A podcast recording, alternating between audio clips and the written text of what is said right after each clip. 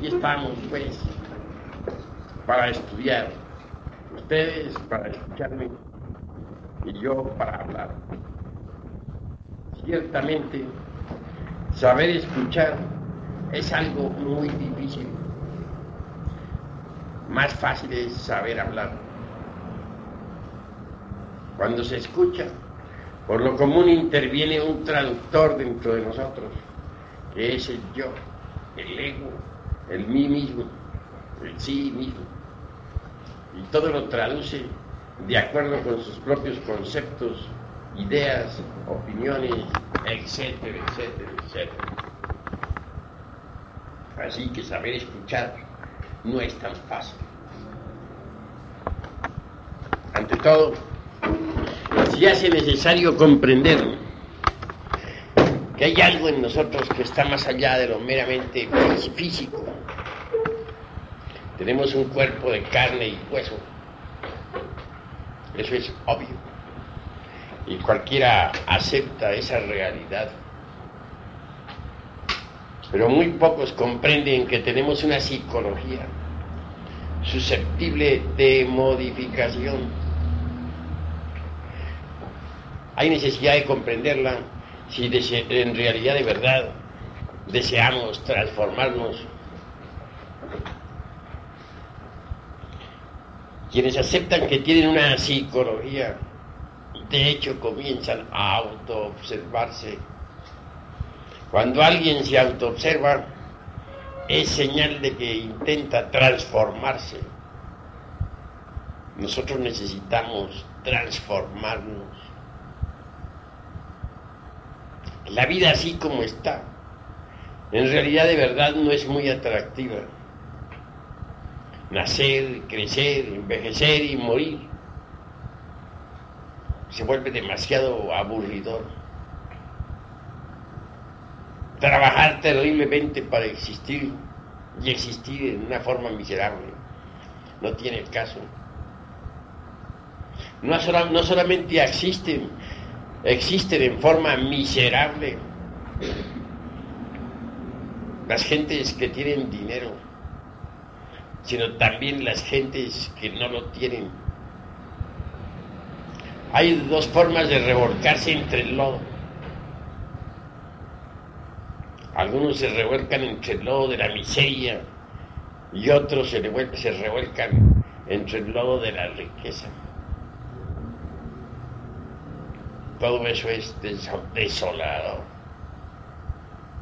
Así que vivir así por vivir, existir así porque sí, sin saber por qué ni para qué, es algo que no tiene la menor importancia. ¿Qué es lo que somos? ¿Con qué objeto existimos? ¿Para qué vivimos? tantos afanes y al fin qué. Cada uno de nosotros es simplemente una máquina encargada de transformar energías. Sucede que las energías de los siete planetas, las energías planetarias de nuestro sistema solar, no pueden pasar así porque sí al interior de la Tierra debido al hecho mismo de que nuestro planeta es diferente. Es un mundo gobernado por 48 leyes, un mundo completamente distinto a los otros mundos del sistema solar.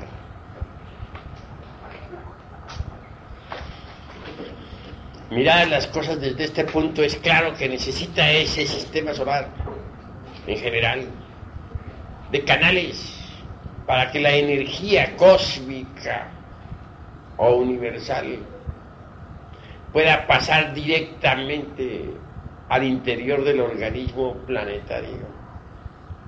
Y no se trata de que pase únicamente, se necesita que se transforme mediante los mismos canales. Son una energía transformada y adaptada pues al organismo del planeta Tierra podría ser útil al mismo. Tengas en cuenta que la Tierra es un organismo vivo, que necesita existir, que tiene necesidad de las energías de la existencia, de las energías cósmicas para vivir, así como nosotros tenemos necesidad de tener energía para existir. Así la Tierra necesita de la energía para vivir y existir. Es un organismo. Pero las energías que recibe la Tierra para que pueda existir vienen de los otros planetas del sistema solar. Repito, pero como nuestra Tierra es tan distinta a los otros planetas, se necesita que esa energía se transforme para que pueda alimentar al planeta Tierra y no podría transformarse si no existiesen canales por donde la energía pasase. Afortunadamente esos canales existen, los hizo el sol. Están constituidos por la vida orgánica, que como fina película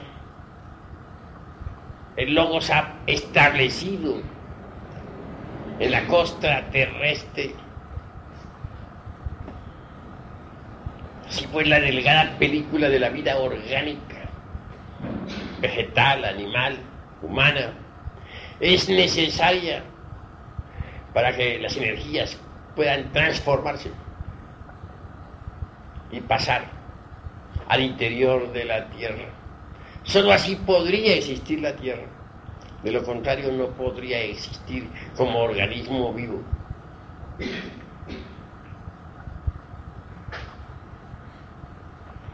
Nosotros, los seres humanos, somos simplemente máquinas por donde la energía cósmica debe pasar. Cada uno de nosotros recibe ciertas cargas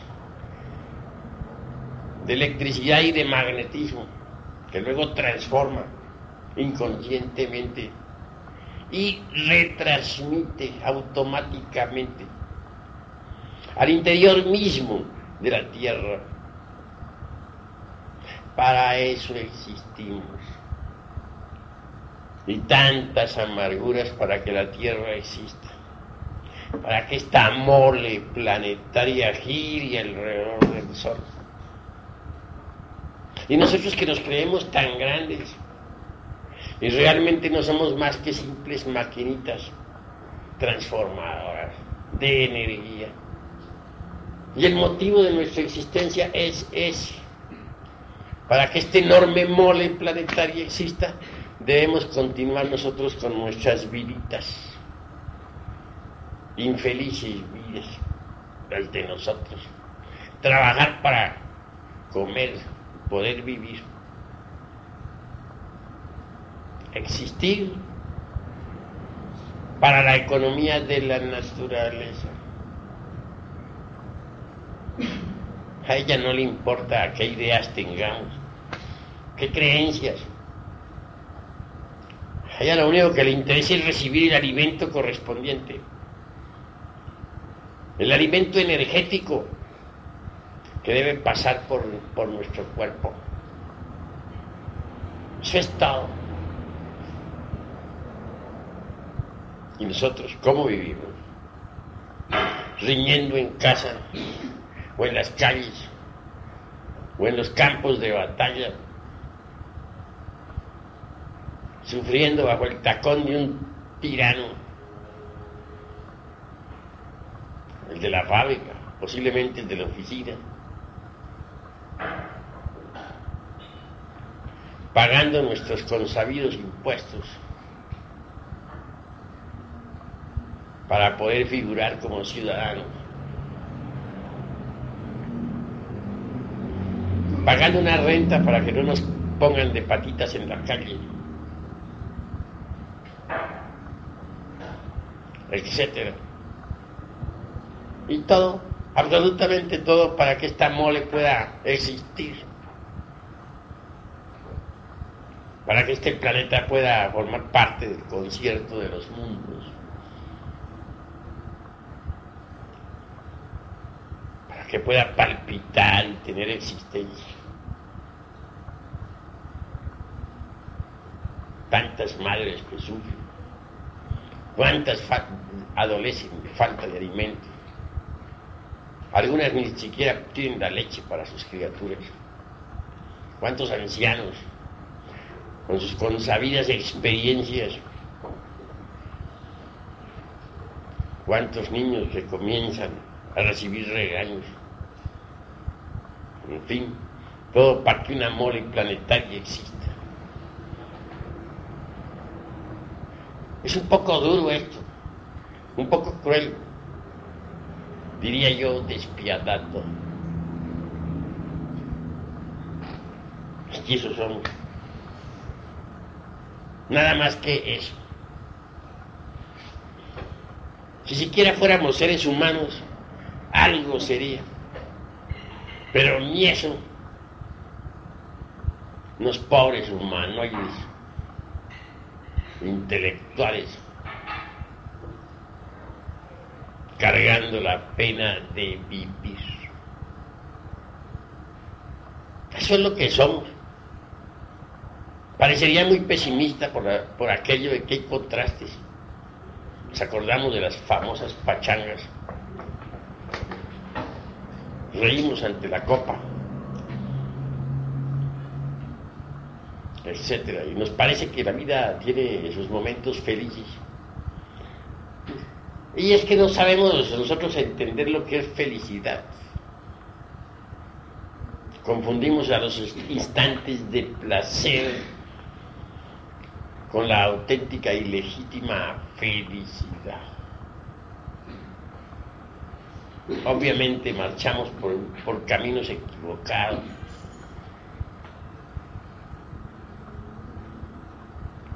¿Y qué queda después del hastío, del placer?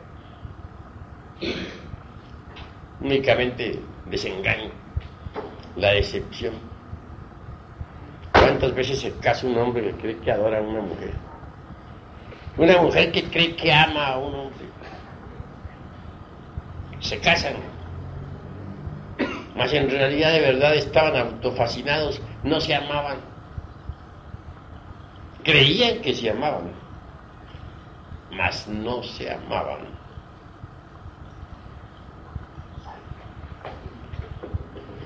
Ellos pensaban que se amaban,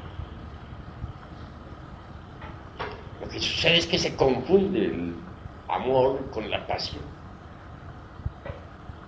Satisfecha la pasión meramente animal. Lo único que queda en la pareja que, que tanto se adoraba es el asco, el hastío, la decepción. Y eso es todo. De ahí para adelante la cosa es rutinaria. Solamente se habla de cuentas de banco.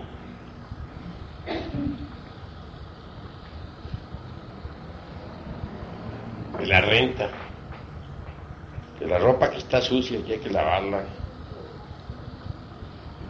De que necesitamos que el desayuno llegue a tiempo para salir al trabajo.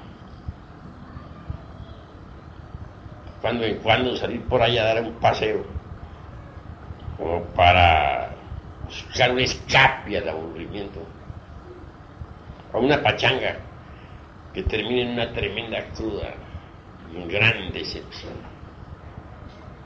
Y así va pasando la vida hasta que llegamos a viejos. Y ya viejos nos sentimos veteranos. Nos gusta que nos llamen nuestros nietos con que nos digan abuelo, para narrarles nuestras tristes historias, de las cuales nos sentimos orgullosos. Historias corrientes de la vida. En mis tiempos, el presidente don fulano de tal hizo tal y tal y tal obra.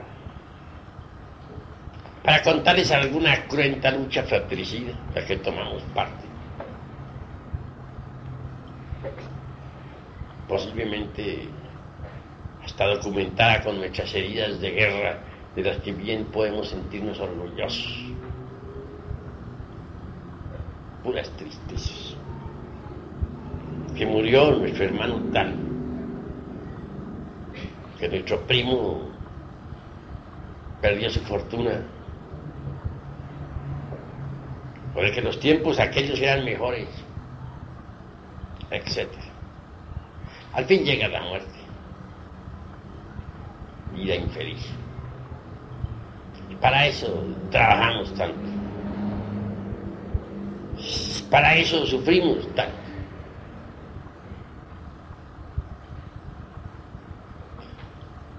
Afortunadamente en el Logos hay algo más.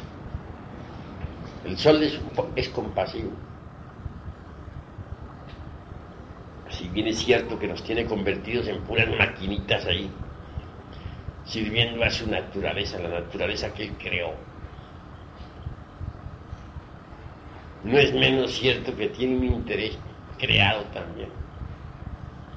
Él no va a crear una naturaleza, no va a crear una vida orgánica en la costa de un mundo que encargado de dar vueltas alrededor del Sol, así porque ningún caso tendría que él crear un planeta para que girara alrededor de un centro de gravitación. Nada más, así porque sí, como por vacilar o por diversión, sin un propósito definido. No tendría caso haber creado este planeta para nada. Tiene que haberlo creado para algo. Crear para nada sería el, dijéramos, la tontería de las tonterías. Yo creo que ni ustedes lo harían. Ustedes no se pondrían hacer algún aparato ahí hasta sufrir por el tal aparato, ponerlo en existencia para nada, para luego destruirlo. Yo creo que tiene un objetivo esta creación. Él cobra un precio, sí, y lo exige de verdad, por haber creado la, delgada película de existencia orgánica sobre la faz del mundo. Quiere sacar algo de ahí.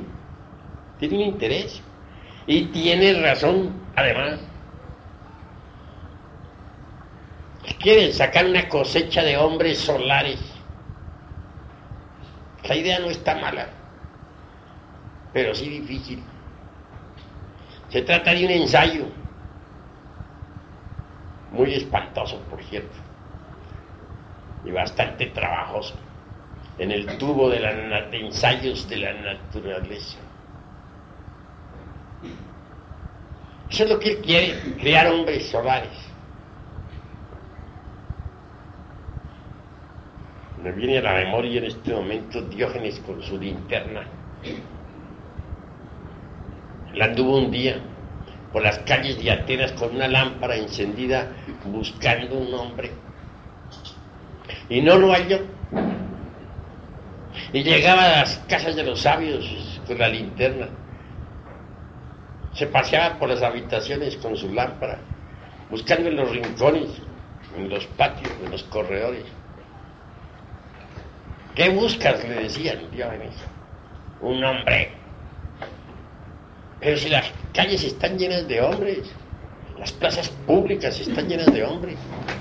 Esos no son hombres, respondía. Esos son bestias. Comen y duermen y viven como las bestias. Y visitó la casa de los científicos y de los artistas y por donde quiera hacía lo mismo. Es obvio que los enemigos aumentaban a medida que visitaba casas y más casas. Todos se sentían manifiestamente ofendidos con Diógenes. Y tenía razón. No lo halló. Muchos después han querido creer que sí lo halló en algunas partes. Los partidarios de Marat pensaban que sí lo había encontrado en una cueva que se era Marat. Tonterías, la verdad fue que no lo halló. Si Marat fue un hombre allá, no, Marat. Pero hallar un hombre de verdad en, en todas partes es difícil. No lo halló. Vivía Diógenes entre un tonel. Ahí comía, ya, ya, existía. Ni siquiera tenía casa. Vivía entre un tonel, es decir, lo que diríamos nosotros, pues, recipiente, barril. Lo interesante de Diógenes Laercia fue que a tiempo de morir le visitara entonces nada menos que Alejandro el Magno, aquel que logró colocar a toda la Europa y a toda el Asia bajo su cetro. Se dio el, lujo de correrlo. Un hombrecillo como Diógenes viviendo entre un tonel y se da el lujo de correr a Alejandro Magno. dice en su agonía, Alejandro, retírate y déjame a solas con mi sol, es decir, con su Dios interno. Y Alejandro no le quedó más remedio que irse. Es decir, lo puso de patitas en la calle. Un humilde hombre como Diógenes poniendo de patitas en la calle a Alejandro el Magno. Es un lujo que todos no se pueden dar, ¿verdad?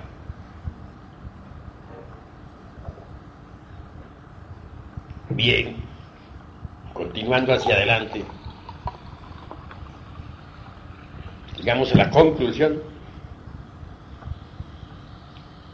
de que hombres auténticos en el sentido de la palabra es muy difícil encontrar, muy trabajoso.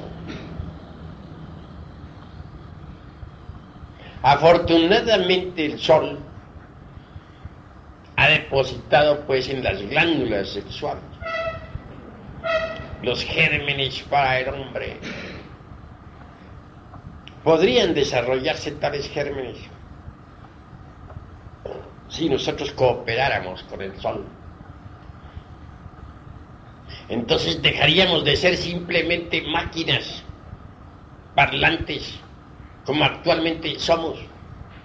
Nos convertiríamos de verdad en hombres en reyes de la creación. Pero decir que esta humanidad está compuesta por hombres es exagerar la nota. Porque yo entiendo que el hombre es el amo, el Señor, el rey, así lo dice la Biblia. El rey de la creación creado para gobernar a todas las especies animales, vegetales, para gobernar el mar, para gobernar el aire, el fuego.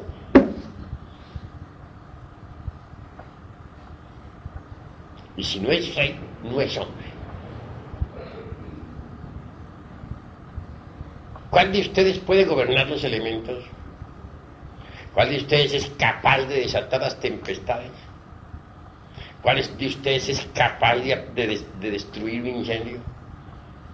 ¿Cuál de ustedes es capaz de poner en actividad los volcanes de la Tierra o hacer estremecer el mundo? ¿Desatar un terremoto o destruirlo. Si no somos amos de la creación, entonces no somos hombres. Porque está escrito en la Biblia que el hombre es el rey de la creación. Así, ¿somos reyes o no somos? Si somos víctimas de las circunstancias, si un terremoto acaba con, con, con 7.000 personas como sucedió ahora en Europa el 7 del presente mes, ¿En qué quedamos? Víctimas de las circunstancias. ¿Dónde están los hombres? Pueden aplastarnos los elementos de la misma forma en que nosotros aplastamos con el pie un hormiguero. Entonces, ¿dónde está la característica de hombres que decimos que somos? Realmente, por mucho que presumamos de tales, en el fondo no somos más que simples animales intelectuales condenados a la pena de vivir. Pero hay, hay gérmenes en nuestras glándulas, gérmenes que podrían transformarnos en hombres. Esos gérmenes deben desarrollarse en nosotros y pueden desarrollarse si cooperamos con el sol y sus ideas solares. Para eso Él ha creado esta raza, entre otras cosas. No solamente para que sirva a la economía de la naturaleza, sino con el propósito bien definido de sacar una cosecha de hombres solares. En tiempos de Abraham el profeta, pudo el sol sacar una cosecha hermosa de hombres solares. Durante los primeros ocho siglos del cristianismo se logró otra pequeña cosecha. En la Edad Media unos pocos. Actualmente se está haciendo el último esfuerzo. Porque como quiera, esta humanidad perversa del siglo XX se ha vuelto enemiga de las ideas solares, terriblemente materialista, mecanicista y lunar en un ciento por ciento. El sol hace el último de sus esfuerzos. Trata de, de sacar ya de perdida una cosecha pequeña de hombres solares. Luego, sacar la cosecha destruirá la raza, porque ya no le sirve para su experimento. ¿De qué sirve esta raza ya? Ya no tiene caso que exista. Ya no le sirve a sus experimentos. Gentes que ya no tienen ningún interés en las ideas solares, que solamente piensan en las cuentas de banco, en los flamantes automóviles, en las actrices de Hollywood, gentes solamente quieren satisfacciones pasionarias, sexuales, drogas, etc. No sirven ciertamente para los experimentos del sol.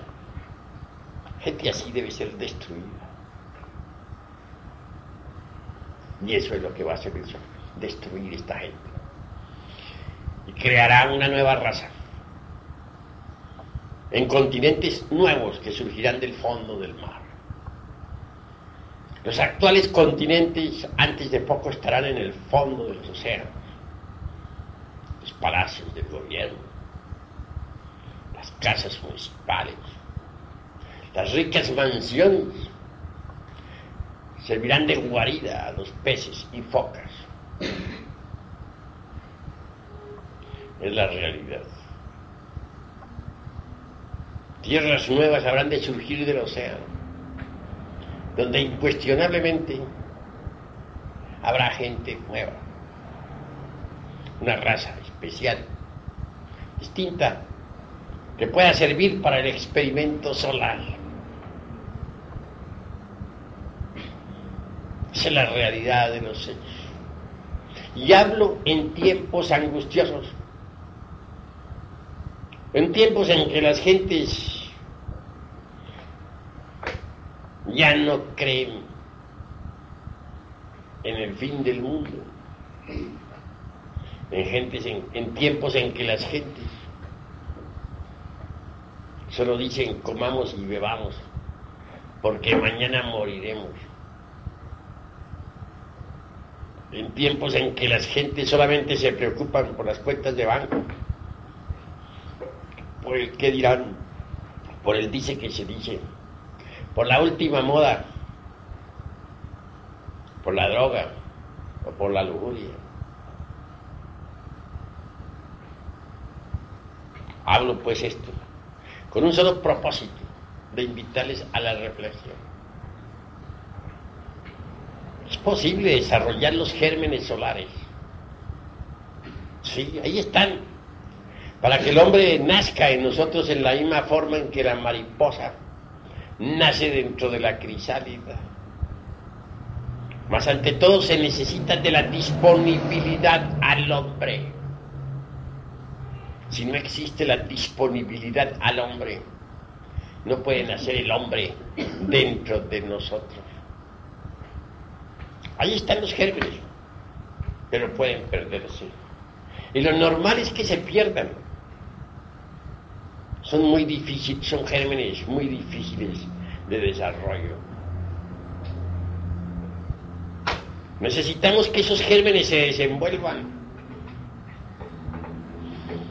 Y solo podrían desenvolverse tales gérmenes solo podrían desarrollarse tales gérmenes si nosotros cooperáramos con el sol.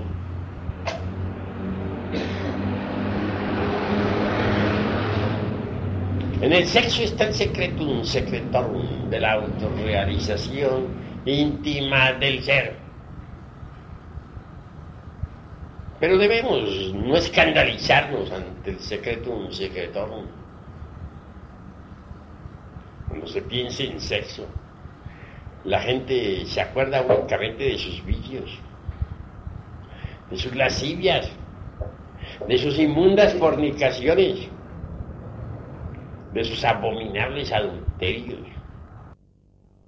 Miremos nosotros cómo se unen los polos positivo y negativo en el cáliz de la flor para que haya creación. Miremos nosotros las especies que viven y alientan bajo los rayos del sol. cisne, por ejemplo con su lívido plumaje, nos habla de amor. El cisne se alimenta con amor. Cuando uno de la pareja muere, el otro sucumbe de tristeza. Existe una orden del cisne que existe tanto en Europa como en Estados Unidos. Dicha orden solamente se dedica a estudiar eso que se llama amor.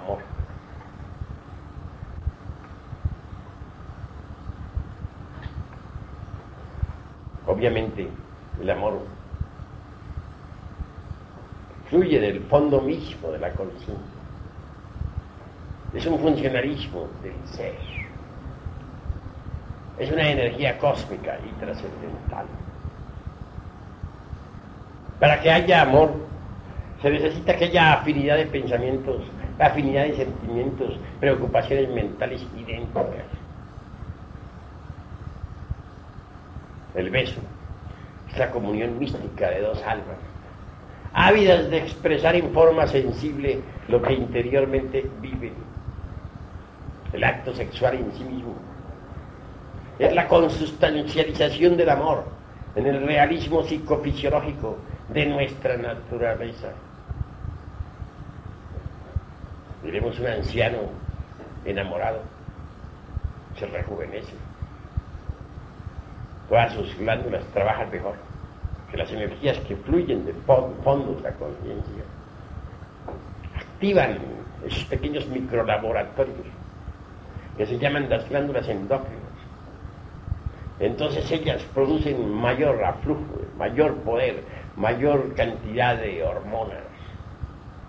Dichas hormonas invaden los canales sanguíneos y viene el proceso de reconstrucción, revitalización celular. Aquí vale la pena reflexionar en eso que se llama amor, en eso que se llama sexo, porque sexo y amor están íntimamente relacionados, ya que, repito, el acto sexual es la consustancialización del amor, en el realismo psicofisiológico de nuestra naturaleza. Cuán grande es el amor. Solo las grandes almas pueden y saben amar.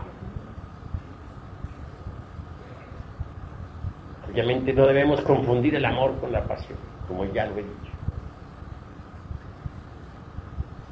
Gracias pues al amor, al sexo, a esa fuerza extraordinaria que fluye en todo lo que es, en todo lo que ha sido, en todo lo que será.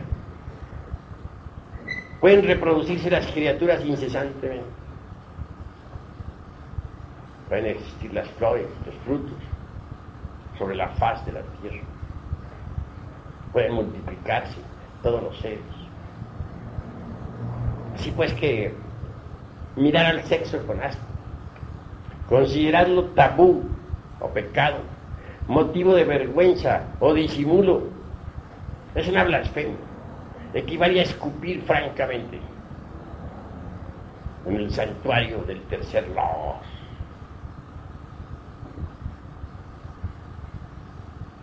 Así que vale la pena entender es necesario trabajar con el poder maravilloso del sexo.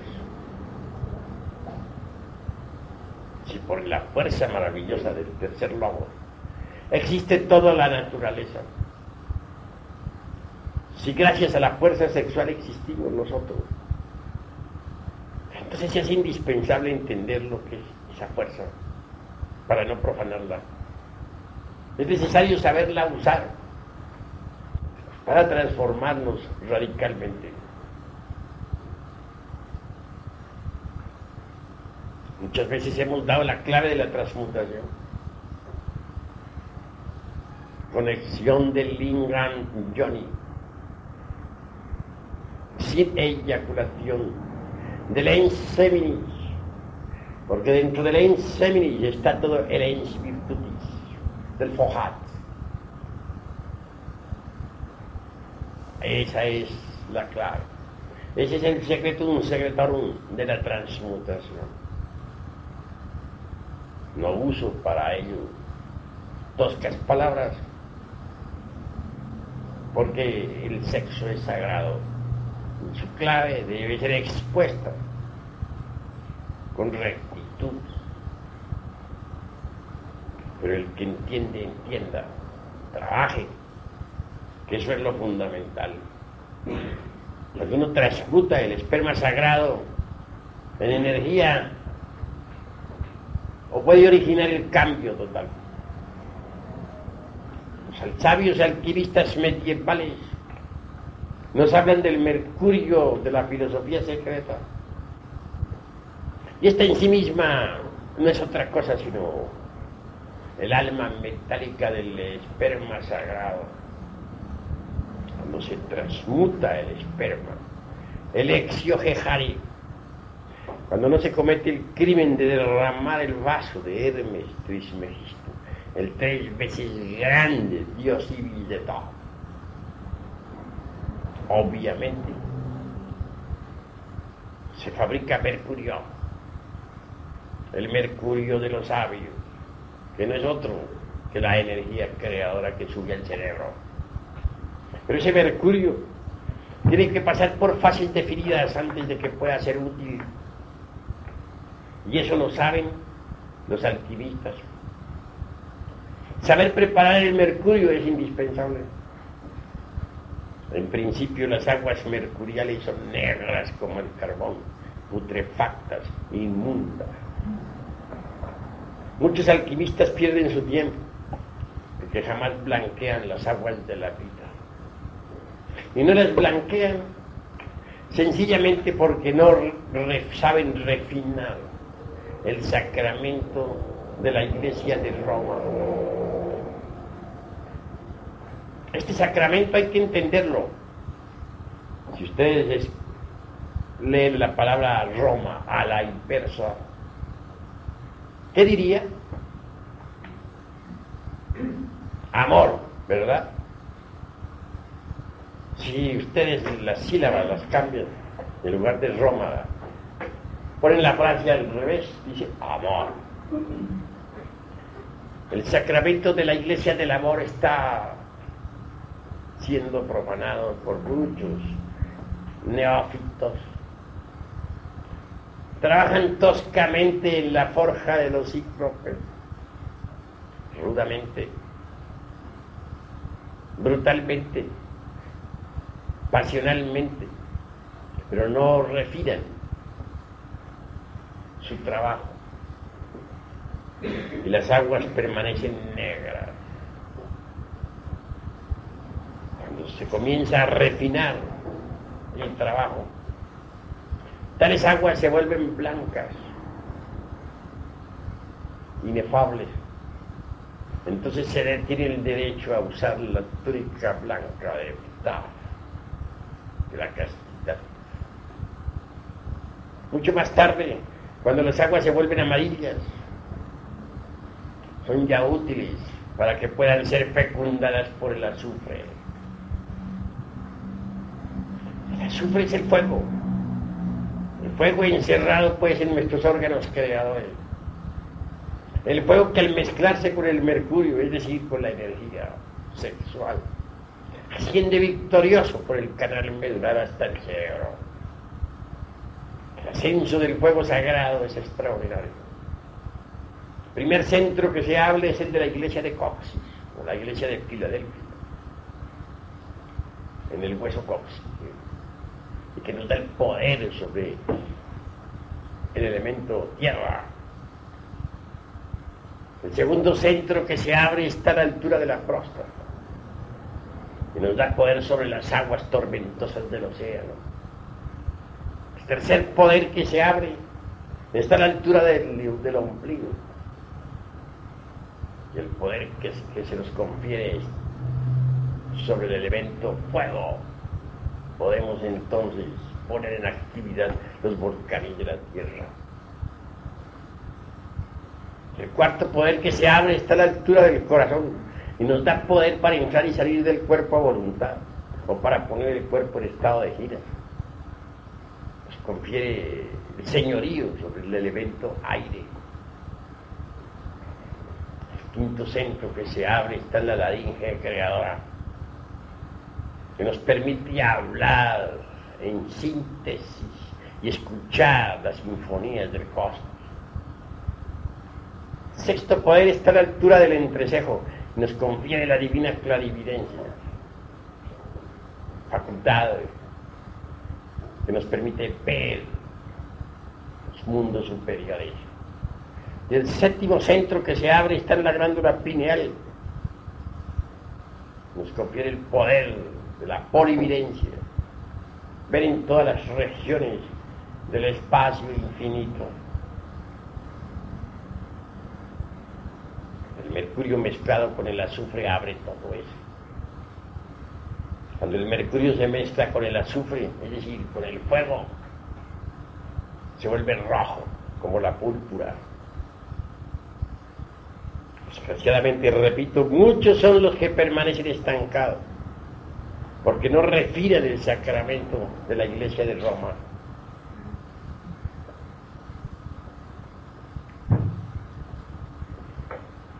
El excedente de todo este, de este azufre, de todo este mercurio, y aún de la sal sublimada que asciende mezclada con el azufre y el mercurio,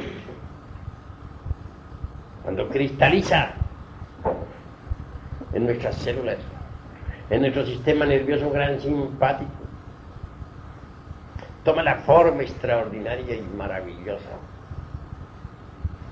del cuerpo astral. Este es un cuerpo que viene a fabricarse dentro del organismo, en el laboratorio. Un cuerpo magnífico.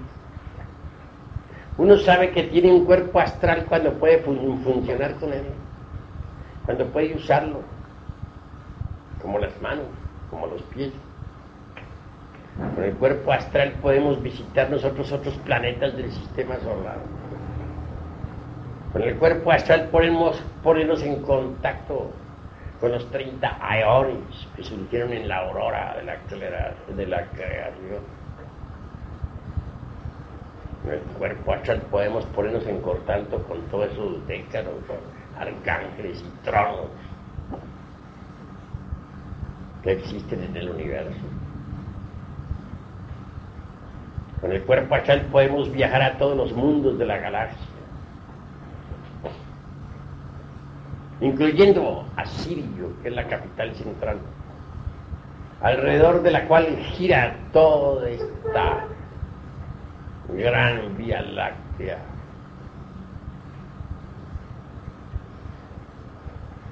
Está prohibido, sí, ir más allá del sol central sirio.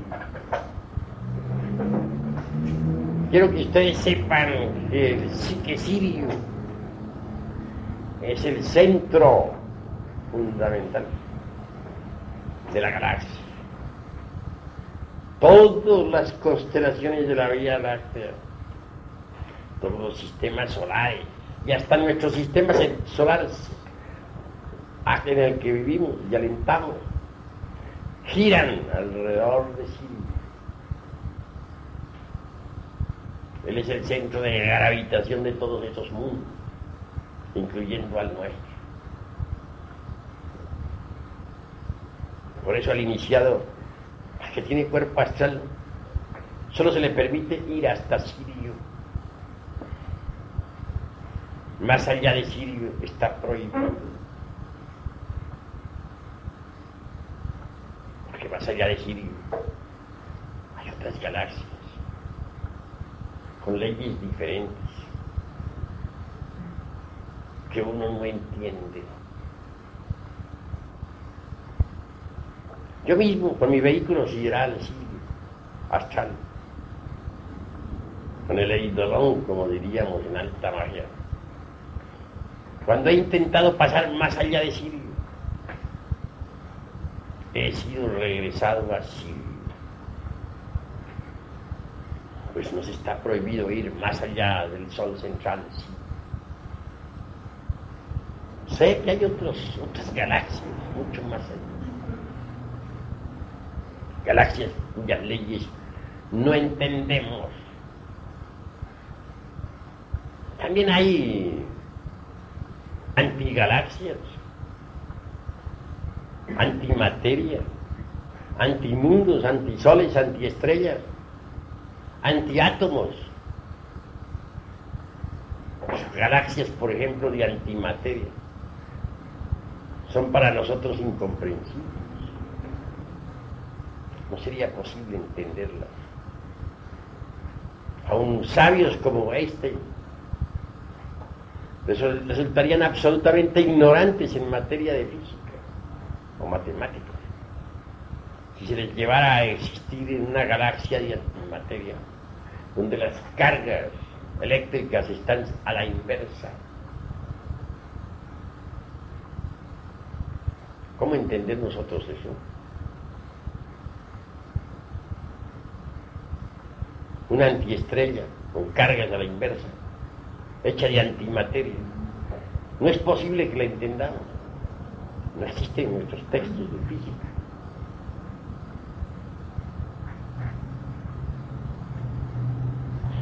ahora pensemos lo que significaría pasar más allá de Sirio.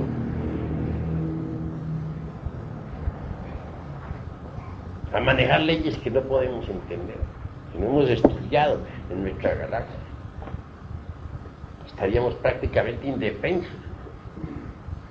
Quedaríamos convertidos en leños llevados por el borrascoso océano. Aún poseyendo un cuerpo astral no seríamos más que míseros leños. Así es el infinito.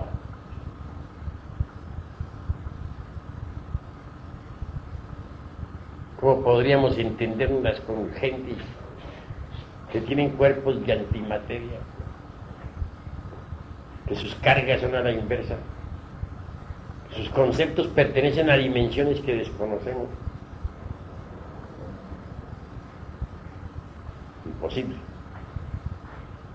No entenderíamos mi jota. Así que tener un cuerpo astral vale la pena. Vale la pena para conocer muchas regiones del espacio, pero jamás podríamos pasar con tal cuerpo más allá de Siria.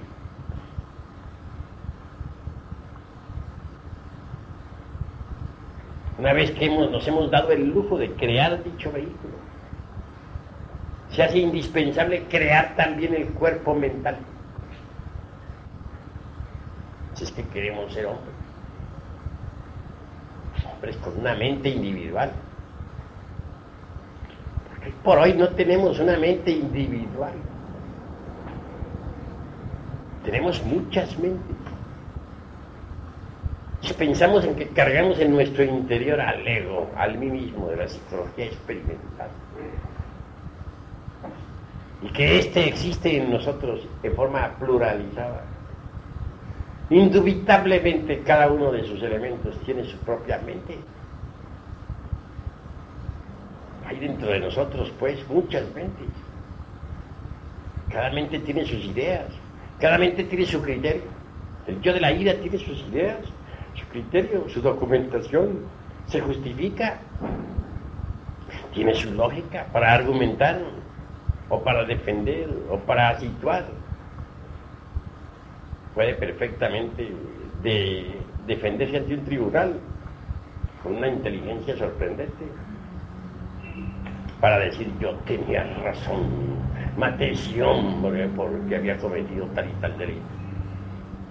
El yo del, de la lujuria también tiene su lógica. Podría presentarse ante el mejor de los tribunales y con textos de fisiología en mano autodefenderse. Podría ser muchos argumentos.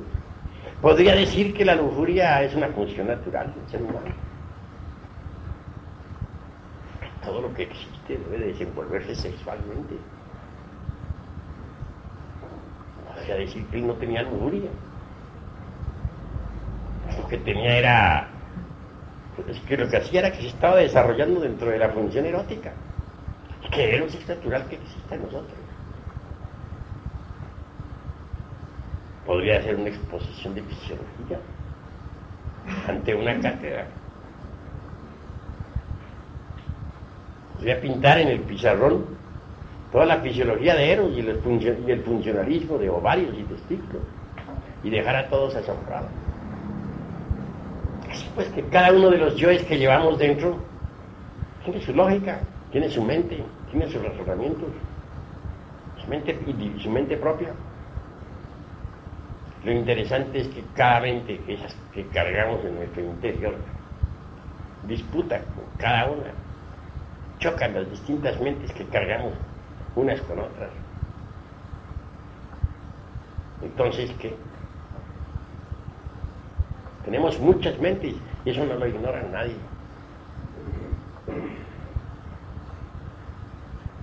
Necesitamos crear la mente individual. Pero esta no se podría crear si no transmutáramos el esperma sagrado en energía. Obviamente con la transmutación se fabrica eso que se llama mercurio.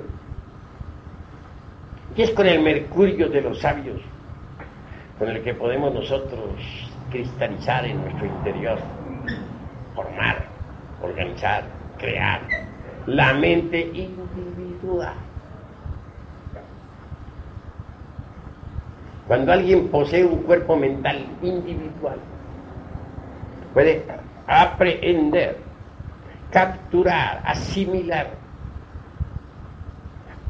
toda la ciencia del universo también puede usar el vehículo mental para viajar por el sagrado espacio de mundo en mundo. Con la mente individual se puede penetrar en el, en el es decir, la región mental superior del cosmos y de la naturaleza. La mente individual resulta espléndida, formidable, maravillosa.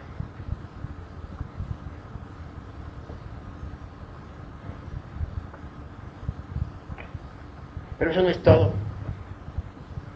Las gentes son víctimas de las circunstancias. A las gentes las mueven las circunstancias. Dependen de la ley de los accidentes.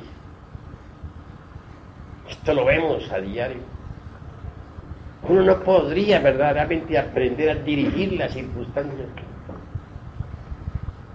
si antes no ha creado el cuerpo de la voluntad consciente. Cuando uno fabrica tal cuerpo, obviamente ya no es esclavo de las circunstancias. Puede dirigirlas intencionalmente. Se convierte en amo, en señor. Ese cuerpo solamente se fabrica con el mercurio de los sabios. Es la resultante de la transformación o transmutación de la energía creadora. Ya con los cuerpos astral, mental, causal y teniendo un físico espléndido, nos damos el lujo de recibir nuestros principios anímicos y espirituales y nos convertimos en hombres de verdad en hombres reales. El cuerpo causal es el último de los vehículos que hay que crear. Podría decirles a ustedes que el hombre causal es el hombre verdadero. En el mundo de las causas naturales encontramos al verdadero hombre, el hombre causal. Da gusto, en la región de las causas naturales, al hombre causal. Así los vemos trabajando por la humanidad. Los hombres causales son verdaderos bodhisattvas, en el sentido trascendental de la palabra. Bodhisattvas que trabajan bajo la dirección del Padre, está en secreto. Cada uno obedece a su Padre, porque hay tantos padres en el cielo cuantos hombres en la tierra. Cada uno de nosotros tiene su Padre, que está en secreto. El hombre causal se desenvuelve bajo la dirección del Padre y vive en el mundo de las causas naturales. Es el verdadero hombre al hombre lo causal, al hombre real, al hombre en el sentido más grande de la palabra, lo encontramos en el mundo de las causas naturales. Es esa región donde se escuchan las sinfonías del cosmos. Es esa región donde escucha uno las melodías de la vida universal. Es en esa región donde venimos a hallar el karma porque en esa región trabajan los señores de la ley.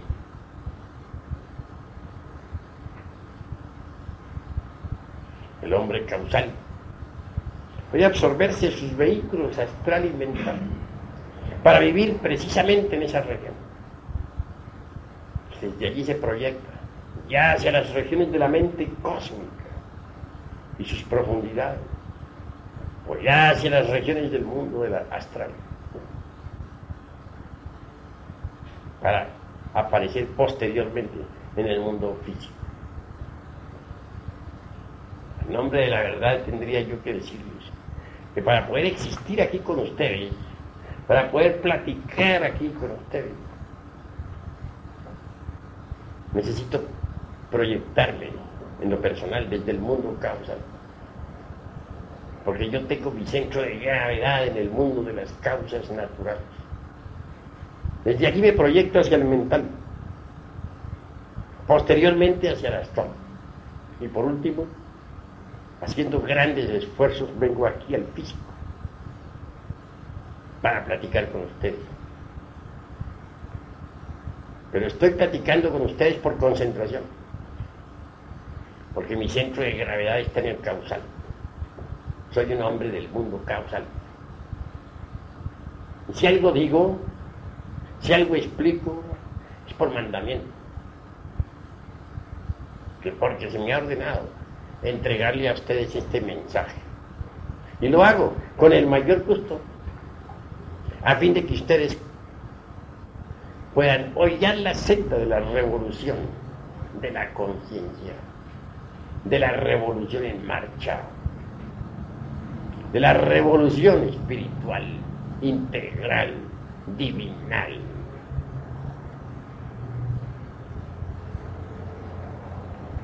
Quiero pues que entiendan que el hombre es lo que cuenta.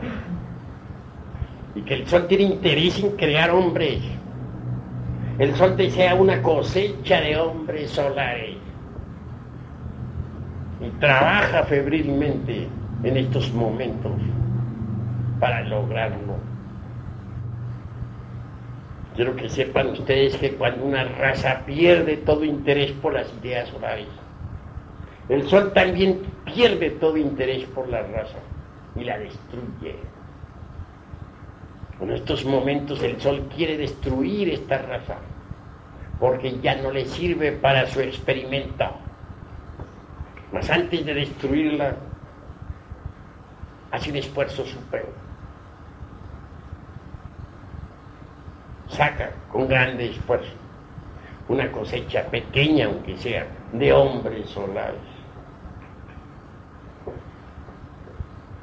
ustedes atienden nuestro llamado. Si en ustedes se crea la disponibilidad al hombre, el sol podrá absorbérselos. como hombres solares. Pero se necesita que ustedes cooperen con el sol. Solo así podrán transformarse en hombres solares. Se hace urgente que ustedes antes que todo sepan transmutar. El hombre solar solamente puede crearse con la energía solar. Y esa energía está contenida precisamente en el azogue en bruto de los sabios, en el mineral en bruto. Tal elemento es el Erexiogejare, es decir, el esperma sagrado. Quienes cometen el crimen de extraerlo de su organismo con propósitos pasionales se alejan demasiado del sagrado sol absoluto. Y se hunden definitivamente en los mundos infiernos. Hasta su desintegración final. Para que los gérmenes del hombre puedan desarrollarse en el organismo, se necesita que sean tocados por los rayos o emanaciones que vienen del sagrado sol absoluto. Sin tales emanaciones los gérmenes permanecen infecundos y degeneran e involucionan espantosamente hasta la muerte segunda. Que las ondulaciones cósmicas que vienen del sagrado sol absoluto puedan tocar los gérmenes del hombre.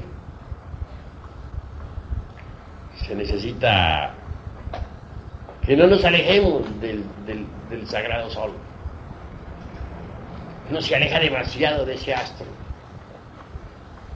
cuando fornica y adultera. Así que debemos entender que ni a los fornicarios ni a los adúlteros los toca el sagrado sol absoluto. Por eso fracasan. No puede sacar el sol cosecha de los fornicarios, ni tampoco de los adultos. Para que el sol saque alguna cosecha, se necesita que nosotros marchemos de acuerdo con la ley. ¿Qué se entiende por fornicario? El que derrama el vaso de Hermes Trismegisto. ¿Qué se entiende por adúltero? El que entra en contacto sexual con persona que no pertenece a él. Por ejemplo, un hombre que toma a otra mujer y abandona a la que tiene, es adúltero. Aún más, si la tomase únicamente para transmutar. Sigue siendo adúltero. Que se carga dentro de su espina dorsal un tipo de energía, la de su esposa. Y luego entra en contacto con otro tipo de energía, la de otra, que no es su esposa. Estos tipos de energía igual se destruyen entre sí. Es una ley física, que dos tipos de energías igual en oposición se destruyan entre sí viene un cortocircuito, se quema un cable. ¿Cuál? El, el de hilo que existe en la espina dorsal y por el cual sube el azufre, es decir, el fuego. Tras quemarse, pues el alquimista pierde grados, poderes, fracasa en la gran obra. El trabajo es pues muy delicado. Por eso se ha dicho en el Apocalipsis de San Juan que ni los adúlteros ni los fornicarios podrán entrar en la nueva Jerusalén. Eso es hoy. Ellos se alejan demasiado del sagrado sol absoluto. No alcanzan las emanaciones del sagrado sol a tocar sus gérmenes sexuales. Y estos entonces se tornan involutivos y al fin se pierden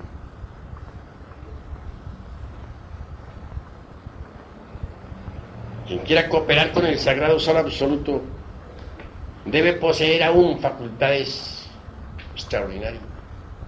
No debe haber perdido la capacidad de asombro, ni tampoco debe haber perdido la capacidad del remordimiento. Es que no es capaz ya de asombrarse por nada. Jamás tampoco puede acercarse a lo nuevo. El que no es capaz de sentir remordimiento por sus malas acciones incuestionablemente marcha por el camino del fracaso. Hay gentes que ya no sienten remordimiento por nada. Pero ¿qué es el remordimiento? Cuando el, el ser, cuando las partes superiores del ser se enfrentan ante el sagrado sol absoluto, ven la realidad. Y si, y si sus partes inferiores marchan por el camino equivocado, entonces surge en el ser el remordimiento. Este remordimiento del ser es transmitido a la personalidad. Pero cuando ya alguien no puede sentir remordimiento por nada, es señal de que se alejó definitivamente del ser. Porque solo el ser puede sentir remordimiento. Y quien ya no es capaz de sentir remordimiento está muy lejos del ser, de su propio ser y de las distintas partes del ser. Porque el ser tiene distintas partes autónomas y autoconscientes. ¿Qué podría esperarse de alguien que ya no siente remordimiento? Ese alguien seguro candidato para el abismo y la muerte segunda. Si hay alguien que todavía tenga remordimientos, que sea capaz de sentir remordimiento por las malas acciones cometidas, ese alguien es digno para nosotros de admiración.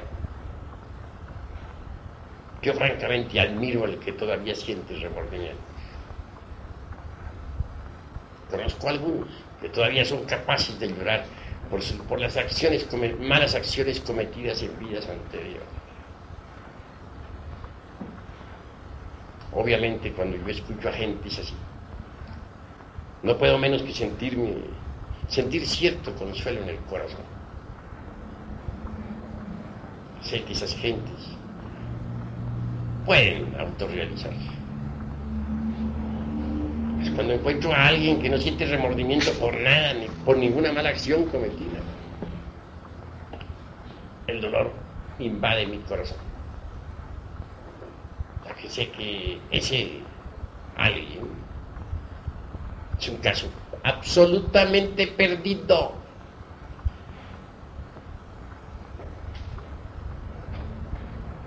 Esa es la cruda realidad.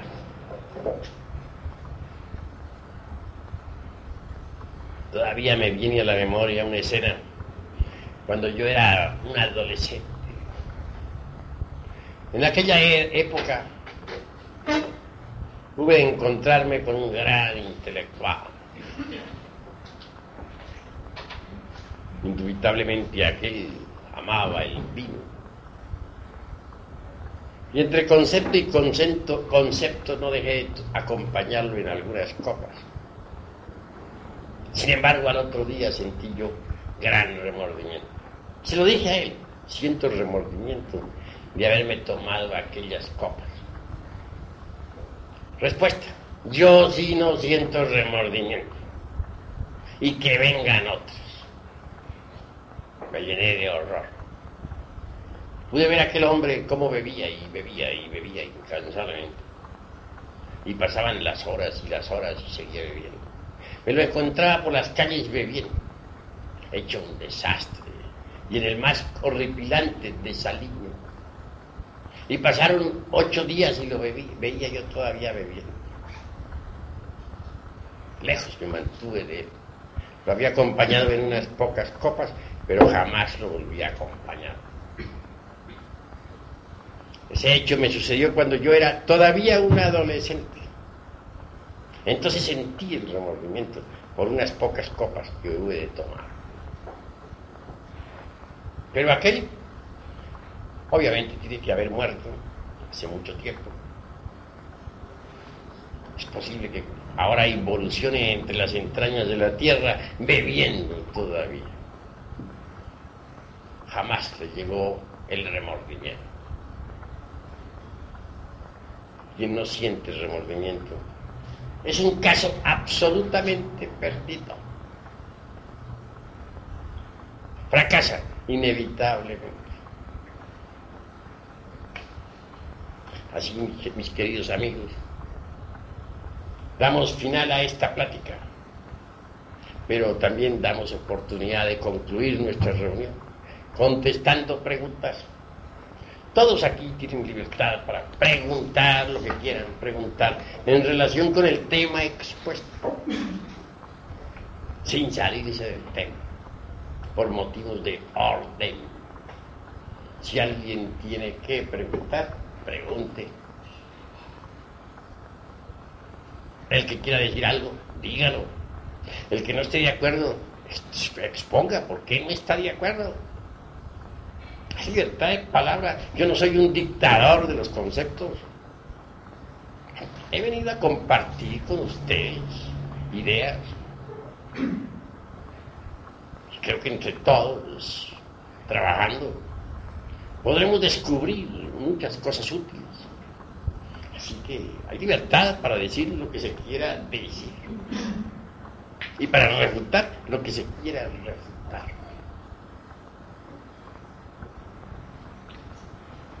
Maestro, ¿por qué usted siempre se refiere generalmente al, al hombre únicamente? Cuando digo hombre, incluyo a la mujer. Porque escrito está que ella es varona. Porque ha salido de la costilla del varón. Siempre que se dice nombra al hombre, obviamente se incluye dentro del hombre a la mujer. Pues la mujer es la otra parte del hombre. Eso es obvio. De manera que no las he dejado a ustedes fuera de casa. ¿Algún otro hermano tiene algo que preguntar? Este, en un viaje astral, ¿cómo se puede dejar para de varios planetas, Se podía viajar a, otro, a un cuerpo humano. Con cuerpo astral se puede viajar a cualquier mundo del espacio pero está prohibido por los cosmocratores al animal intelectual equivocadamente llamado hombre salirse de su mundo con el cuerpo físico. Viajes interplanetarios son para los hombres, no para, los, no para las bestias intelectuales. Pero resulta que las bestias han levantado la torre de Babel, quieren escaparse por puertas falsas. Por ese motivo serán fulminados, serán castigados. El animal debe estar en su jardín zoológico jardín zoológico del animal intelectual es el planeta Tierra. Ahí vive y ahí debe existir. Intentar escaparse de ahí es un crimen que la ley castiga. Quienes actualmente están inventando cohetes para viajar a Marte están completamente equivocados.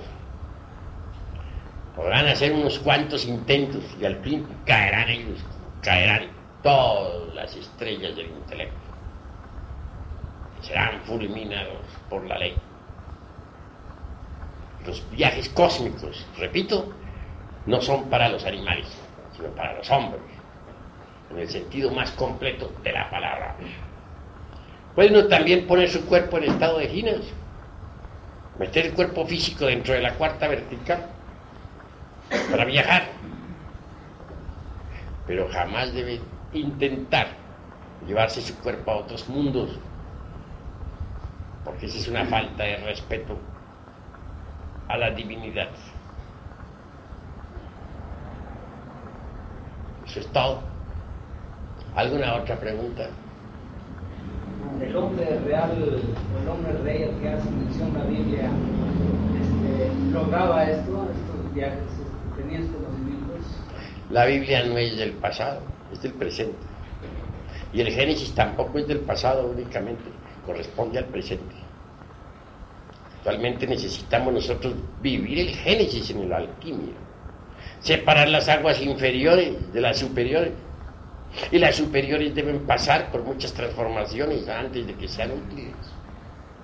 Y las inferiores deben volverse cristalinas para Jesús a la vida. Todo el trabajo tiene siete periodos, tal como está en el Génesis.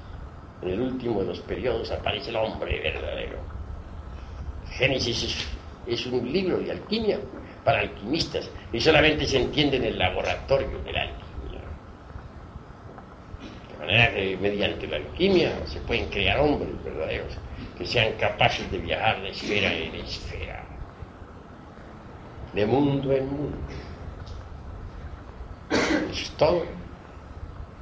¿Alguno otro? A, ver. ¿Le podría llamar hombres reales, por ejemplo, hombres verdaderos, por ejemplo, a Noé, Moisés, eso de Sí, en cuanto al patriarca Noé, pues él es el mismo Manu Vaivasvata, el gran hombre solar que condujo al pueblo atlante hasta la meseta central de Asia, llamada Tíbet, el que sacó a los hombres de la faz resplandeciente, de la faz amarilla del continente sumergido antes de que éste se hundiese entre las embravecidas olas del océano.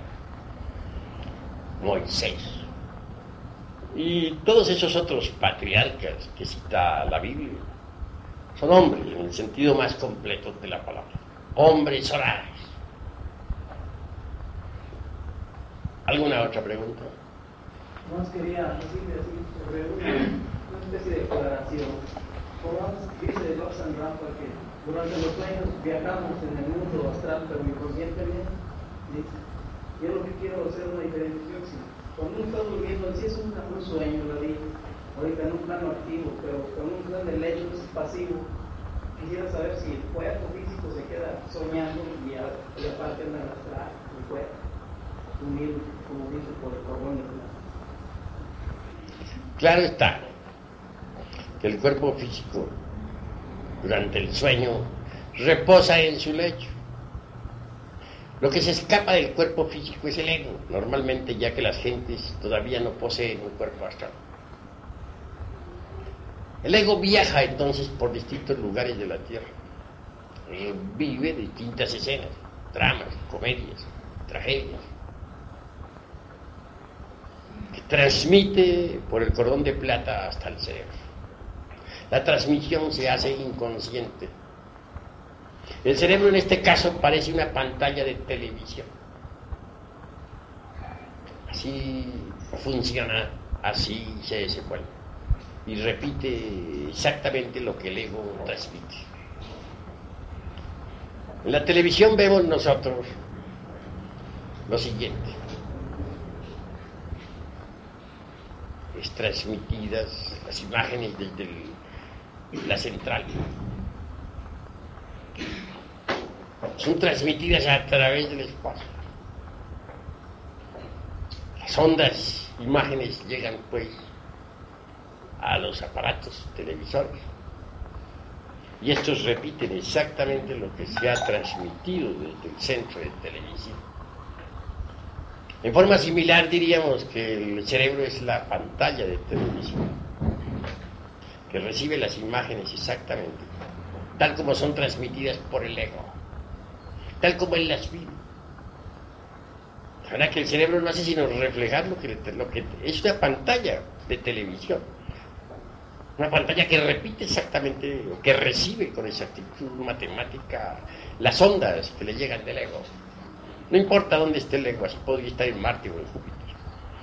La transmisión televisora se realiza y en el cerebro, y el cerebro como aparato de televisión, como pantalla recibe.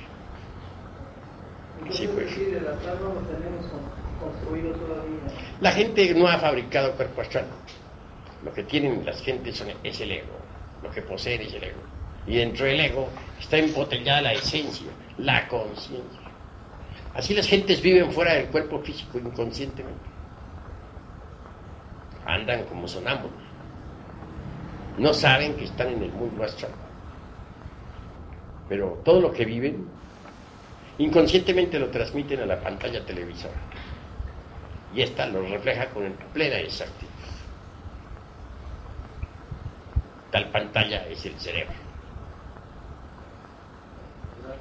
A ver. ¿Cuándo termina el plazo que nos constituye el sol para ver si interpretamos o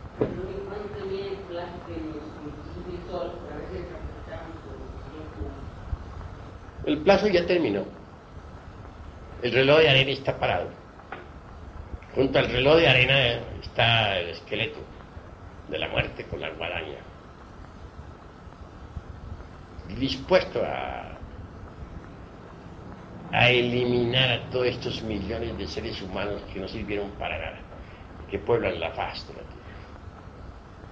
Bueno, no, exageremos la nota diciendo que no sirvieron para nada. Sirvieron para la economía de la naturaleza. Siguen sirviendo. Hasta los cuerpos físicos destruidos sirven como abono a la tierra. Para eso sí han servido. De manera que los tiempos terminaron. Pero si nosotros aprovechamos lo que queda antes de la destrucción, es poquito de tiempo que nos resta, podemos convertirnos en hombres solares. Saturno está guardando el momento de hacer su desastre. No lo olviden. ¿Qué más?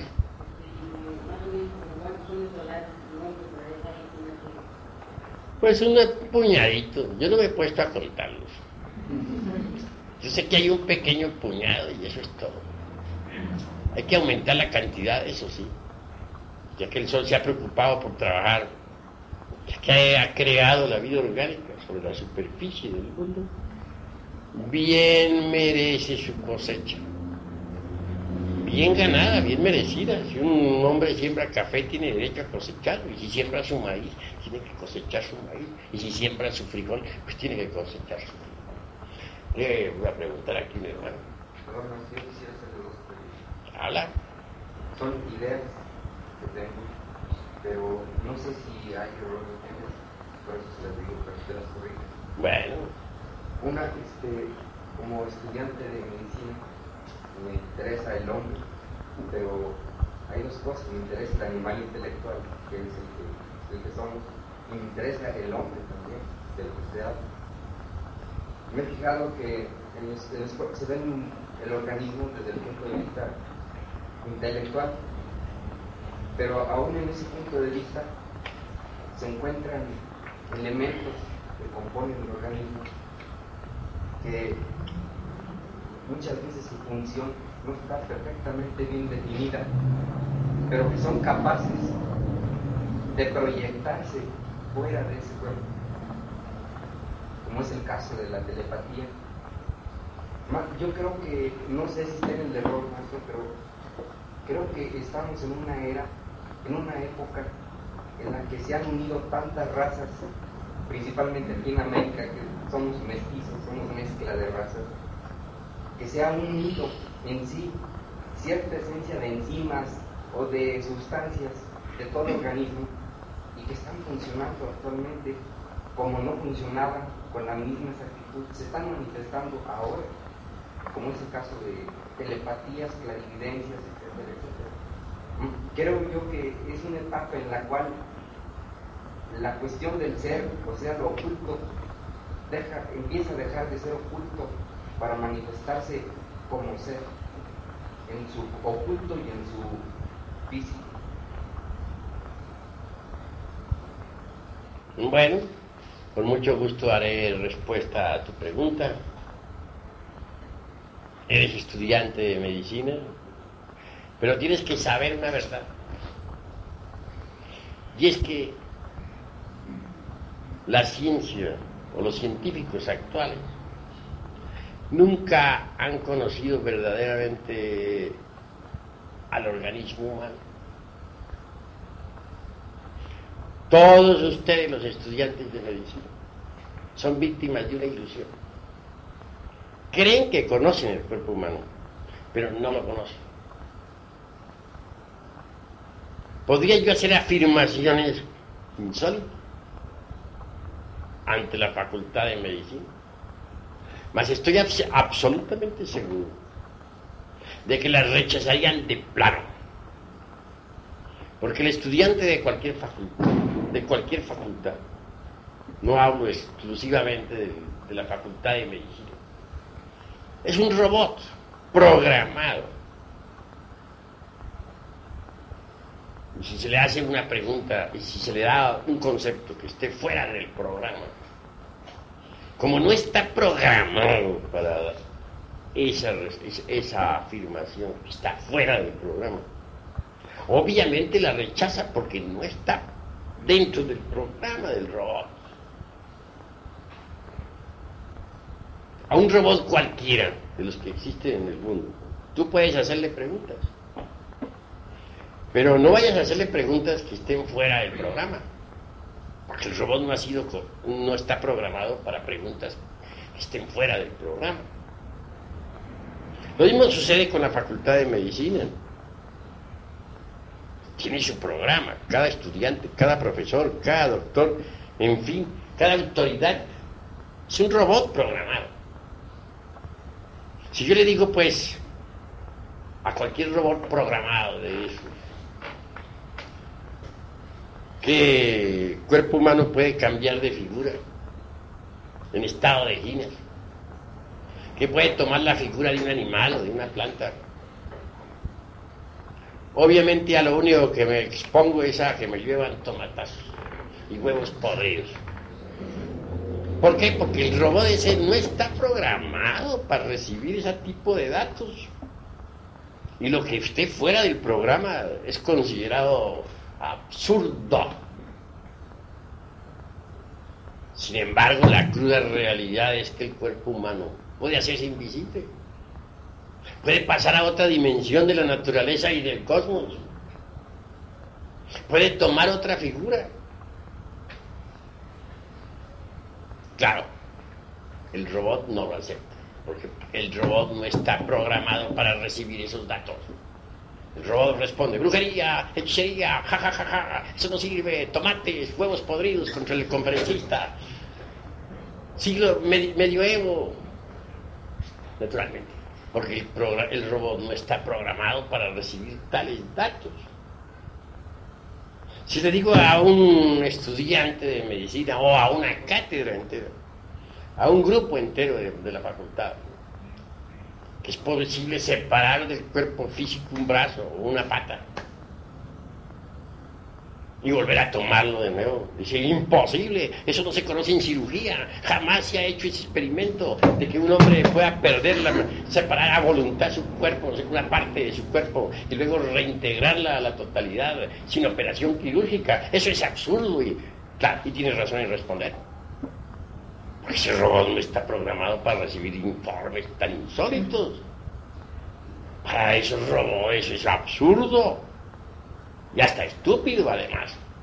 Sabría cuentos aquellos como para cuentos de callejas, como para niños pequeños. Pero los sabios saben que sí es posible. Que se diga a un robot que existen brujas. El robot diría, "Ajá, a estas horas con brujas, vaya, vaya. Y en pleno siglo XX, en la, hora, en la era del átomo, de las moléculas, de los cohetes que salen disparados a Marte. Es imposible para un robot. Pero la verdad es la verdad y los hechos, hechos existen.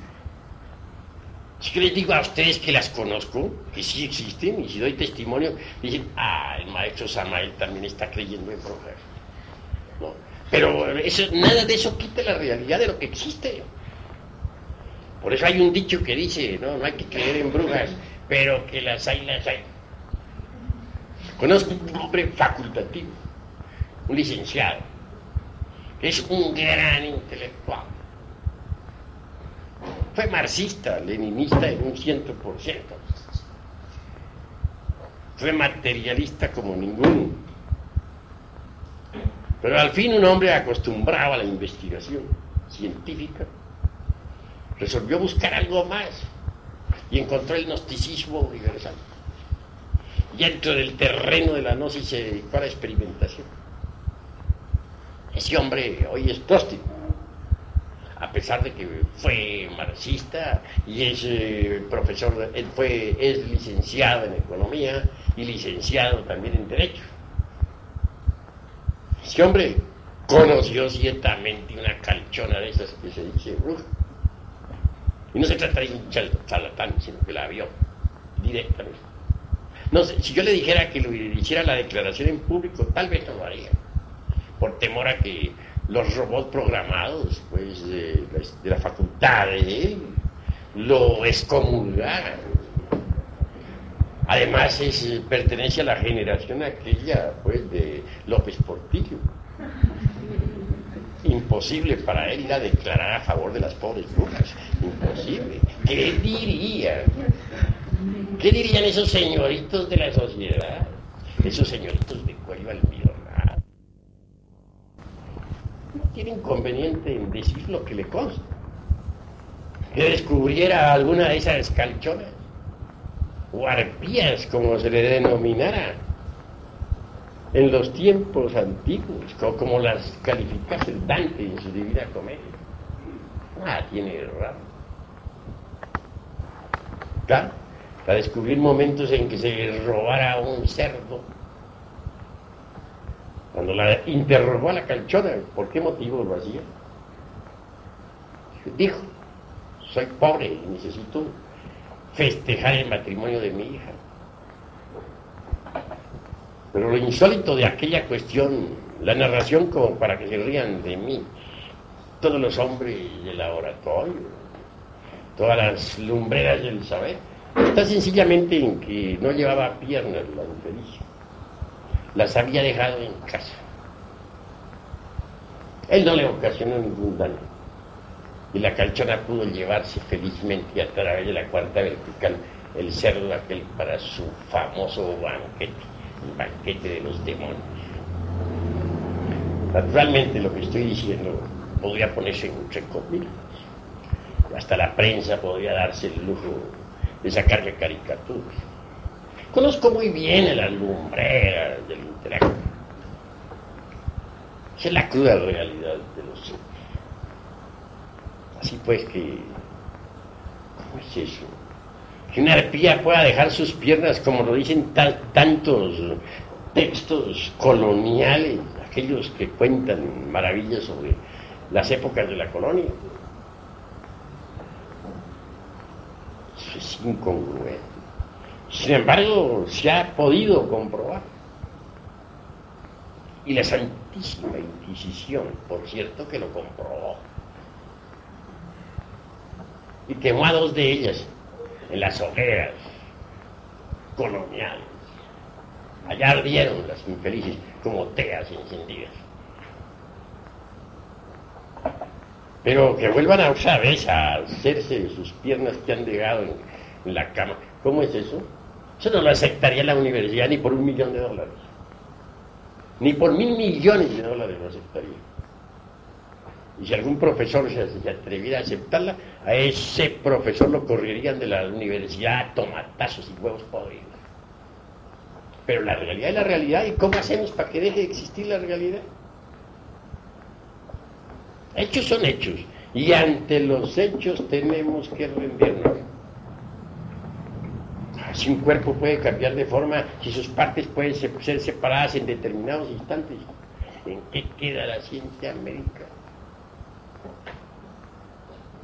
Ahora, yo conozco otras universidades muy distintas, que no son las actuales. Las conozco entre y salvaje, entre comillas. ¿no? Pero esas gentes tienen otros conceptos sobre la anatomía. Y estudian más. Duran hasta 13 años estudiando. Universidades muy serias, pero ridículas para el siglo XX. Y sin embargo, en esas universidades el concepto sobre anatomía cambia fundamentalmente. Y realizan aquellos médicos curaciones que asombran conozco ese tipo de universidades. De manera que universidades no son únicamente las que tenemos nosotros. Hay otras universidades del mundo que conocen la medicina en forma diferente. La realidad de los hechos es que hay dos tipos de ciencia. Sea, los bribones del intelecto y la ciencia pura. La ciencia pura es para los sabios. Y la del intelecto está formada con todo ese poder de teorías modernas que abunda tanto por aquí por allá y acullá. Teorías que pasan de moda como las modas de las mujeres. Hoy una teoría, mañana ya cambió, ya pasó de moda esa teoría, ya viene otra. Y al fin, ¿qué? Tenemos que llegar a la conclusión de que mientras uno no se conozca a sí mismo, tampoco puede conocer el universo. Ni nada. De manera que primero que todo conocernos a sí antes de poder conocer el universo, antes de poder conocer la naturaleza, antes de poder conocer el cuerpo humano. En cuanto a poderes, es demasiado lo que ha degenerado la humanidad en la Lemuria, cualquier ciudadano normal, estoy seguro que podía contemplar claramente la mitad de un holtapanay. ¿Y qué se entiende por un holtapanay? Un holtapanay es la totalidad de los colores del, del mundo, del sistema solar y del universo. Después, mucho más tarde, ya en la Atlántida, los ojos humanos no podían percibir ni siquiera la mitad de las tonalidades del color, sino un tercio. En Babilonia todavía los pintores podían disponer para sus pinturas, para sus trabajos, de, de algunos millares de tonalidades del color. Hoy apenas si percibimos los siete colores del prisma sonda y algunas pocas tonalidades. La vista está degenerada. Raros hoy son los que tienen una vista regular, no buena, regular. Que en la Lemuria se usaban 201 vocales, ¿okay? 300 consonantes y, y 51 vocales que eran debidamente articuladas, fue degenerando la capacidad del lenguaje. Yo ya apenas si usamos nosotros el, alfabeto del idioma que hablamos. El olfato en, en Babilonia fue extraordinario. Había una escuela que se dedicaba precisamente al estudio del olfato, del sentido del olfato.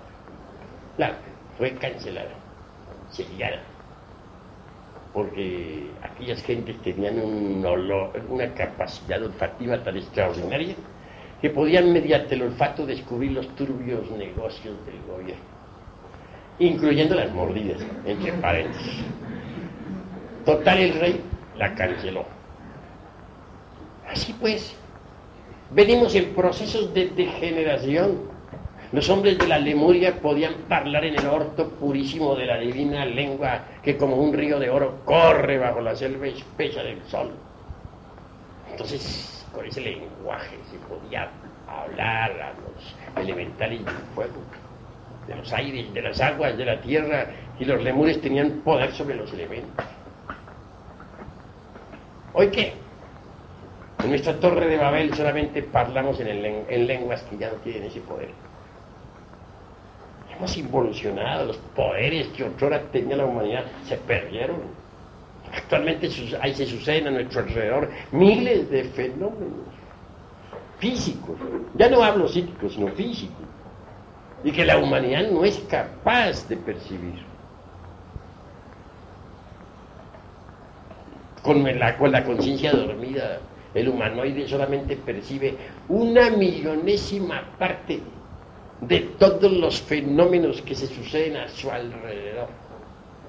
Oiganlo bien, una millonésima parte de fenómenos físicos es lo que alcanza a percibir la conciencia del, del humanoide. Hay multitud de fenómenos físicos que a nuestro alrededor suceden y que no son percibidos ni por los mejores científicos de las facultades. Entonces lo que hay ahora es involución, degeneración, de la cual solamente es posible salir mediante la transmutación sexual y la disolución del ego animal. Esa es mi respuesta. A ver, hermano. Este, como máquina, me pregunto y yo me contesto. Este, me he preguntado muchas veces sobre el eslabón perdido que tantos hombres de ciencia han buscado en el jet, el Tíbet, etc. Hace poco me contesté que el eslabón es el sol interno que debemos despertar en Dios y el perdido son cada Quiero que ustedes... Mira, voy a decirte una tremenda verdad. Existe por ahí entre las inquietudes intelectuales del mundo el famoso problema aquel del hombre y del mono. Algunos sostienen que el hombre viene del chango, otros que el chango viene del hombre. ¿De cuándo, es cuando se agita la opinión pública con el mismo problema? Y luego duerme nuevamente miles de años. Es por. Hay épocas en que la gente le entra la fiebre por ahí. Vuelven a la misma cosa, a saber quién viene de quién. ¿Y cuál es el eslabón que une al hombre con el chango, con el mono? El famoso eslabón perdido. Repito, algunos piensan que el hombre viene del mono, otros que es al revés, es el mono el que viene del hombre. Al fin nadie sabe quién viene de quién. Mas la cruda realidad de los hechos es que en la época de la Lemuria, sobre todo a fines, en la época, pro, dijéramos, algunos animales intelectuales se cruzaron con ciertas bestias de la naturaleza, ciertos elementos masculinos, se cruzaron con bestias femeninas, y de ahí resultó cierto tipo de monos, simios. Después, cuando la Atlántida se sumergió entre el fondo del océano, Quedaron aisladas en algunas regiones de la tierra ciertas mujeres, que a su vez también se cruzaron con bestias masculinas. Y ya desde ahí resultó otro tipo de changos, de monos, simios, orangutanes, etc. De manera que la cruda realidad es que esa clase de simios, los monos, los changos, los orangutanes, los gorilas, vienen de la raza humana. Pudieran hablar en nuestro lenguaje y hacer un mitote, todos esos changos que están encerrados en Chapultepec, en México, podrían bien decir, nosotros somos los hijos de ustedes, nosotros los representamos a ustedes, nosotros somos el resultado de sus barbaridades, nosotros somos el resultado de sus bestialidades, nosotros los acusamos a ustedes porque ustedes nos dieron la vida perversos, vagabundos. Pero los pobrecillos no pueden decir eso y tienen que permanecer encerrados en sus jaulas, sirviendo ahí de crudo testimonio sangrón para todos los pobres animales intelectuales. De verdad que buscan el eslabón que une al hombre con el chango. Pues esa clase de bestias que sirvieron de rabón, tanto al final de Lemuria como de Atlántida, ya desaparecieron del escenario de la naturaleza. Que no los busquen más. Mejor es que se encarguen de eliminar de su interior lo que hay de bestialidad. He dicho. A ver, hermano.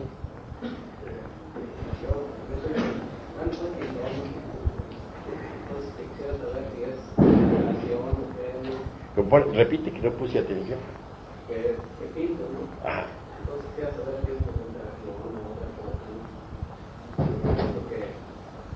cerramos los ojos, eh, digo ya todo el tiempo me cambia la respiración, no siento si que por ejemplo, figura, no la Quisiera, quiero que te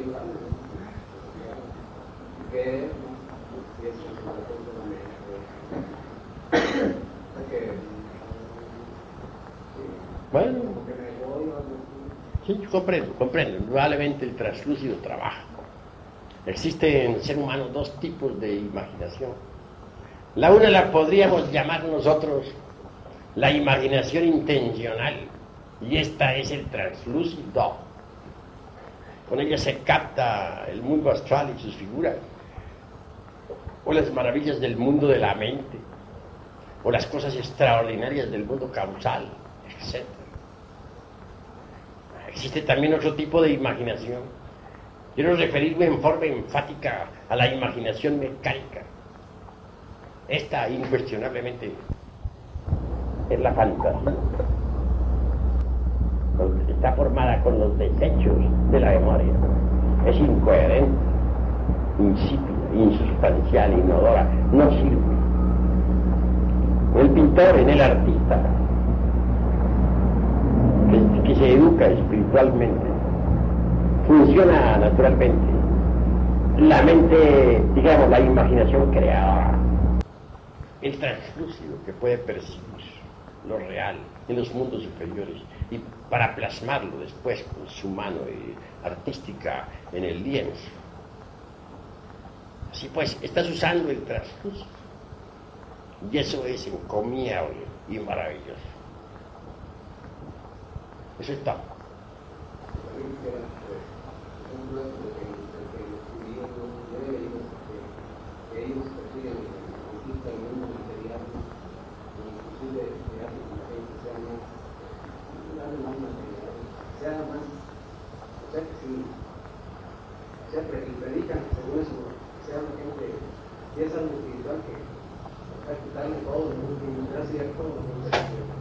No debemos pronunciarnos contra ninguna raza, porque los judíos es un pueblo como cual- cualquier otro pueblo en el mundo.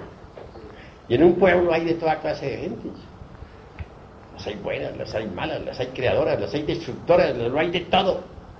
De manera que pronunciarnos contra un pueblo sería absurdo. Eso es todo.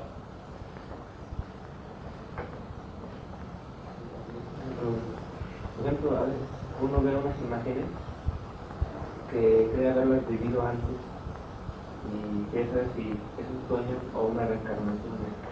Pues eso depende. Cada caso es muy particular, cada caso es muy individual. Cada imagen hay que examinarla.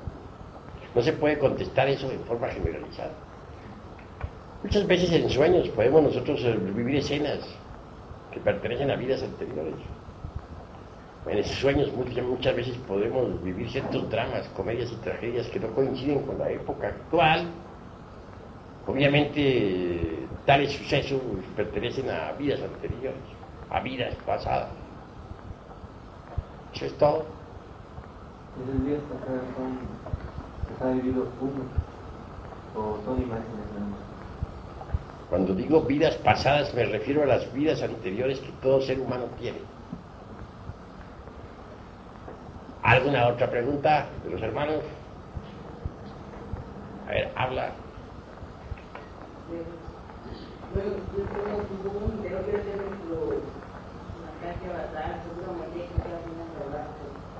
¿Cómo dices? Barájamela más despacio. Yo hacer nuestro clase basada, y tengo que cometer que yo venía a salvar, nosotros no. El Kalki Avatara está aquí adentro. Mi persona no vale nada. La obra lo es todo. ¿Entendido? Persona, repito, no vale nada. El Kalki Avatara está aquí adentro. Él es él. Lo que importa es él, no mi persona. El ser es lo que tiene, es el- mi ser, la, por la parte superior de mi ser, es el avatar. Pero la persona, la persona vale fine, set. He dicho. Creo que hemos terminado esta noche, mis estimables amigos. Y mañana, ¿qué es el programa? Mañana, ¿no? Una noche.